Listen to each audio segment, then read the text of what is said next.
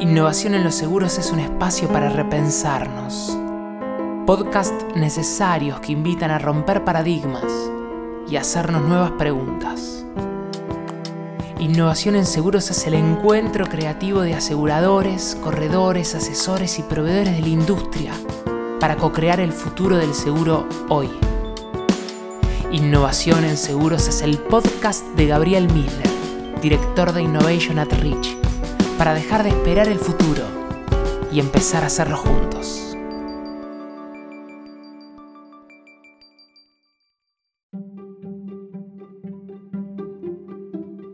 Que el mundo vive en cambio permanente no es novedad.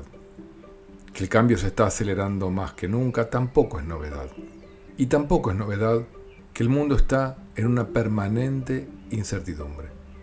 Y hoy, acentuada por las guerras, los efectos que causó la pandemia, las consecuencias de la mayor longevidad, la revolución que promete la inteligencia artificial y los cambios de hábitos y los cambios de costumbres de las nuevas generaciones, que ya se contagian a las anteriores.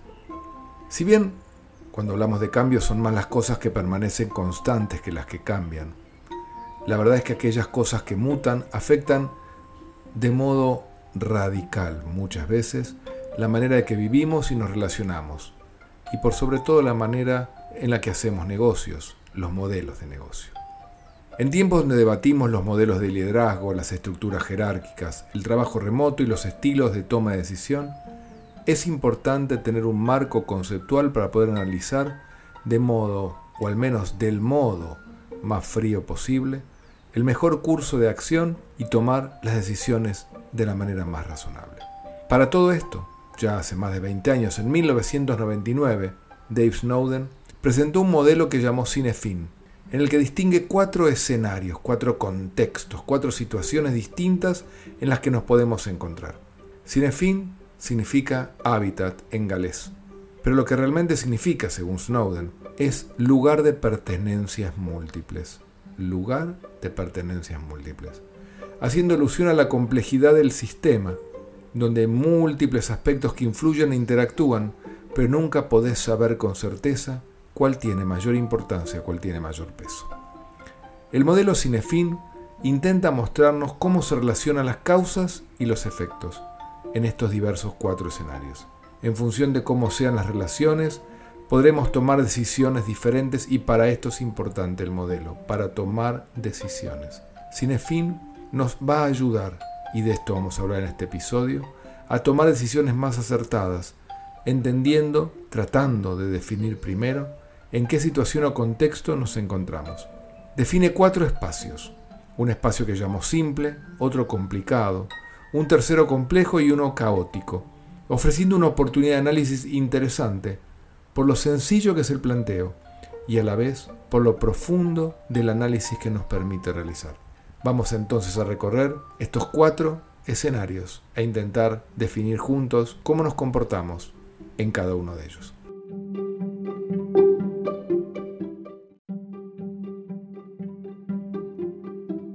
Vamos con el primer escenario. El primer escenario es lo que llama escenario simple. Algunos lo llaman sencillo y otros lo llaman claro. Aquí lo que es importante entender es que la causa y el efecto son evidentes y definidos. Es el caso de, por ejemplo, cómo encender la luz en una habitación. Si cierro el interruptor, la luz se enciende. Abro el interruptor, la luz se apaga. Causa y efecto. Conozco la causa, conozco el efecto. Hay una sola posibilidad.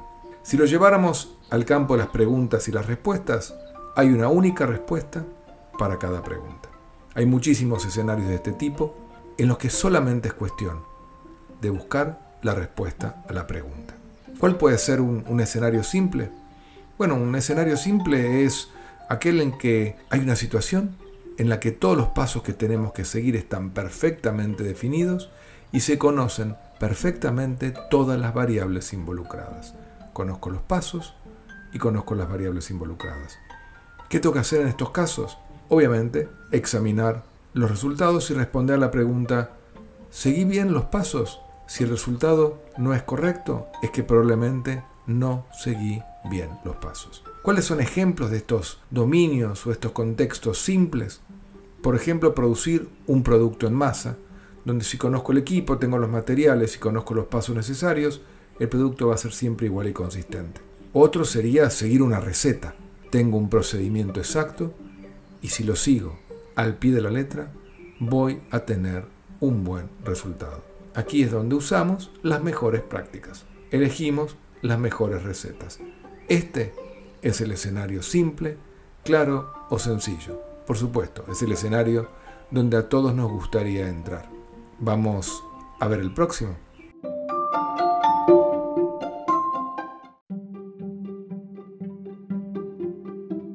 Ya vimos entonces el modelo ideal, el simple. Pero es mucho más probable que estemos en el segundo modelo, el que se llama complicado. Ya no hay más una única respuesta a una única pregunta. Aquí en este escenario hay múltiples respuestas correctas para una misma pregunta. Por ejemplo, si antes hablábamos de una receta, que esto es sencillo, hay una manera de hacerla, que es siguiendo los pasos, en este mundo de lo complicado, si la pregunta es cómo hacer un bizcochuelo de chocolate, las recetas pueden ser muchas y son todas correctas. ¿Cuál tengo que elegir? Aquí es el terreno de los consultores y de los expertos. Es lo que llamamos las buenas prácticas.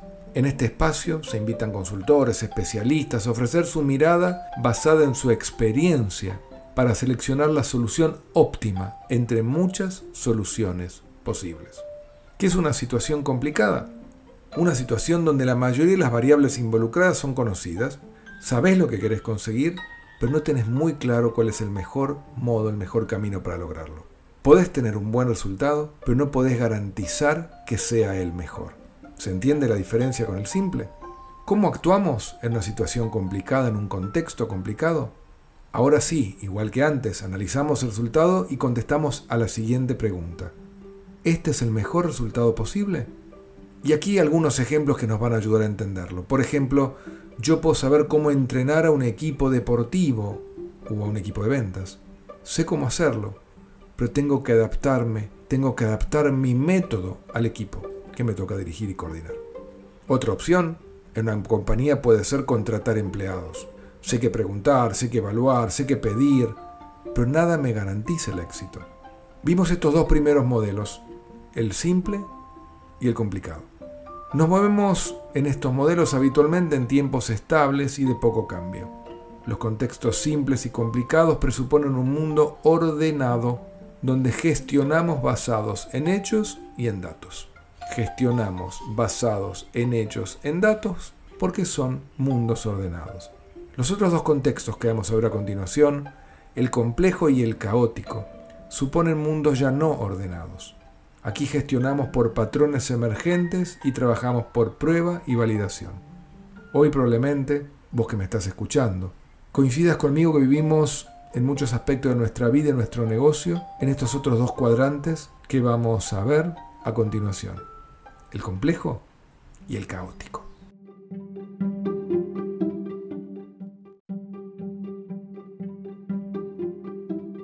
Entramos ahora al terreno de lo complejo, según la matriz de Snowden.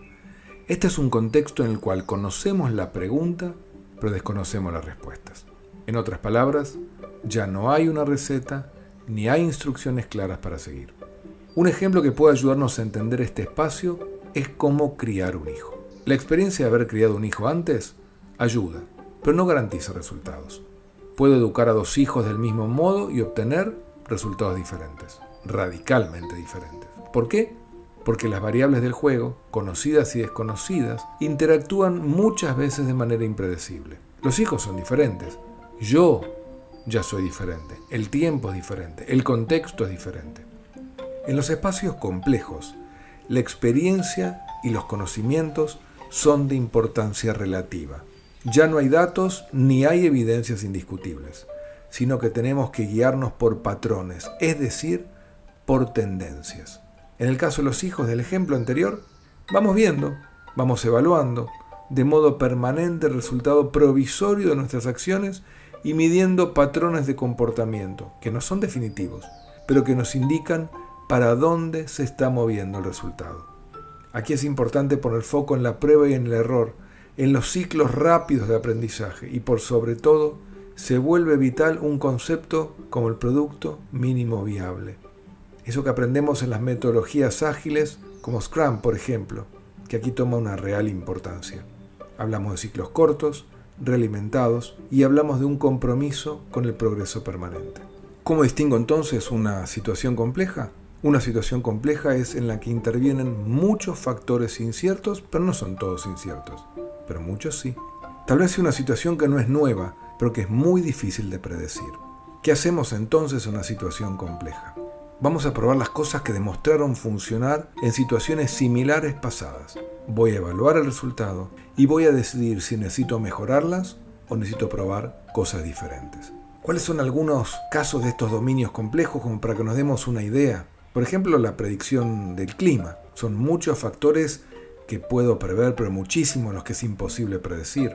Casos similares son la bolsa, donde puedo tener buenos resultados, pero necesito suerte jugar al póker, donde hay estrategias que funcionan mejor que otras, pero la suerte tiene un gran factor definitivo.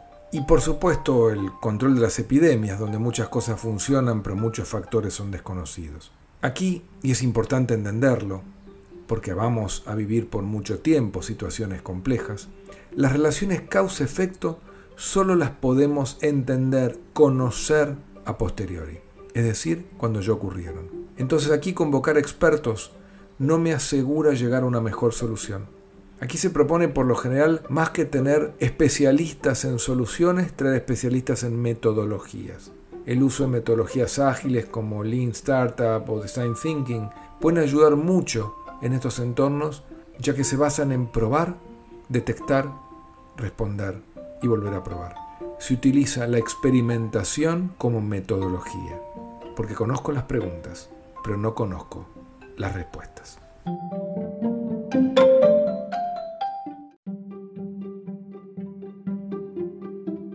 Y por último, el cuarto escenario, el caótico. Esta es la metáfora de los contextos en los que no solo desconocemos las respuestas, sino que tampoco están tan claras las preguntas. Son los famosos tiempos de cambio constante y de ambigüedad permanente donde todo puede suceder. Aquí es donde se recomienda en este escenario caótico, actuar y corregir, donde la planeación deja su lugar a la experimentación y aquí probamos y vemos si funciona o no. Lo que no puedo es no actuar.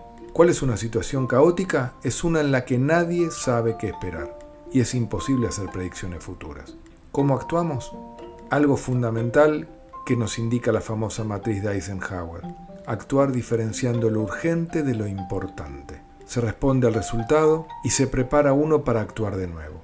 ¿Dónde vemos dominios caóticos cuando lanzamos productos innovadores? Casi, casi es imposible saber si van a tener éxito o no, al igual que cuando intentamos predecir los gustos de los clientes. La gente es impredecible. Y por supuesto son eventos o situaciones o contextos caóticos las crisis, las revoluciones. Hay un ejemplo muy claro que me gusta que sucedió durante la pandemia COVID que rompió, por supuesto, todas las líneas de causa y efecto que teníamos fijadas, entendidas, los cambios de paradigma que generó la pandemia, el caos y el resultado desconcertante que tuvo como resultado reflejan muy bien una definición que en el año 2021 hizo un niño para un diario estadounidense. Definió el resultado del COVID como si fueras a cruzar una calle, donde mirás con atención para un lado y para el otro, y de repente te atropella un submarino. Esta es una excelente definición de un contexto caótico. En realidad Snowden agrega un quinto escenario, que es el que está en la mitad, en el medio de estos cuatro, que de alguna manera simboliza cuando no somos capaces de reconocer el hábitat, el contexto, el escenario y el entorno en el que nos encontramos.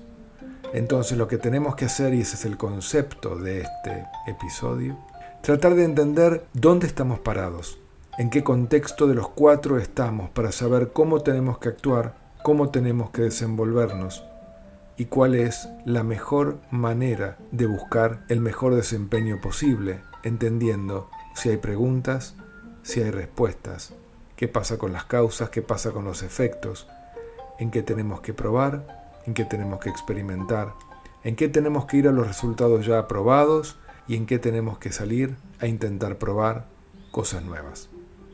¿En qué contexto estás?